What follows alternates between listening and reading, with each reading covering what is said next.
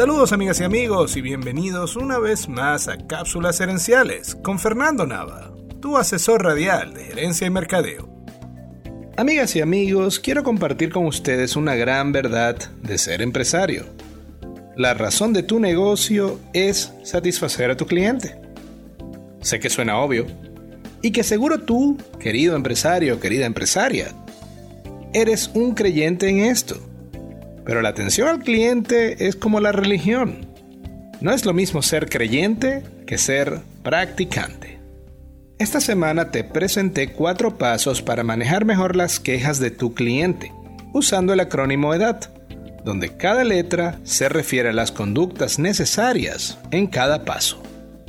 La E se refiere a escuchar, entender y tener empatía.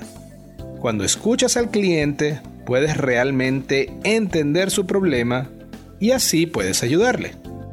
Pero además debes tener empatía, ponerte en los zapatos del cliente y entender su malestar. Mostrar empatía es fundamental para curar el aspecto emocional de la queja, es decir, para ayudarle a pasar el mal rato. La letra D es de disculparse y desactivar. No importa si la culpa es del cliente, de la empresa o del clima. La persona de atención al cliente debe comenzar su interacción diciendo, lamento que haya tenido una mala experiencia. Al cliente hay que ayudarle, no discutir con él. Las empresas viven de ganar clientes, no discusiones. La A es de arreglar y ayudar. Aquí es importante resolver el problema correcto.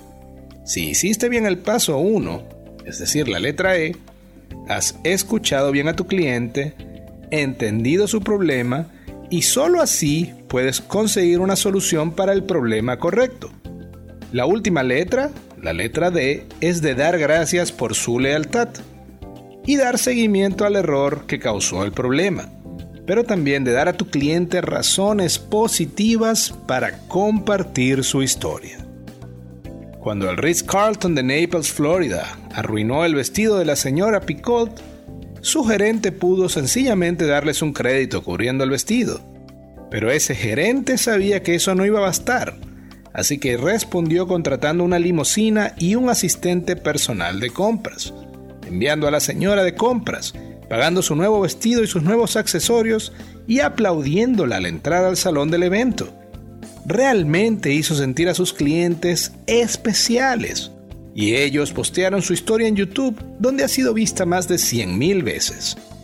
Las estadísticas dicen que un cliente insatisfecho le va a contar su historia a 25 personas más. También dicen los números que es 5 veces más caro conseguir un cliente nuevo que retener un cliente actual. Un buen gerente tiene esto muy claro y dedica recursos para entrenar a su equipo para que brinde una atención al cliente excepcional. Las empresas comunes hacen que sus empleados sigan procedimientos. Las empresas legendarias, en cambio, se aseguran de que todos sus empleados sepan que están allí para servir al cliente, no al gerente. Así que dime querido oyente, ¿tu empresa es común o legendaria? Amigas y amigos, gracias por su atención. Cápsulas Herenciales es para ustedes.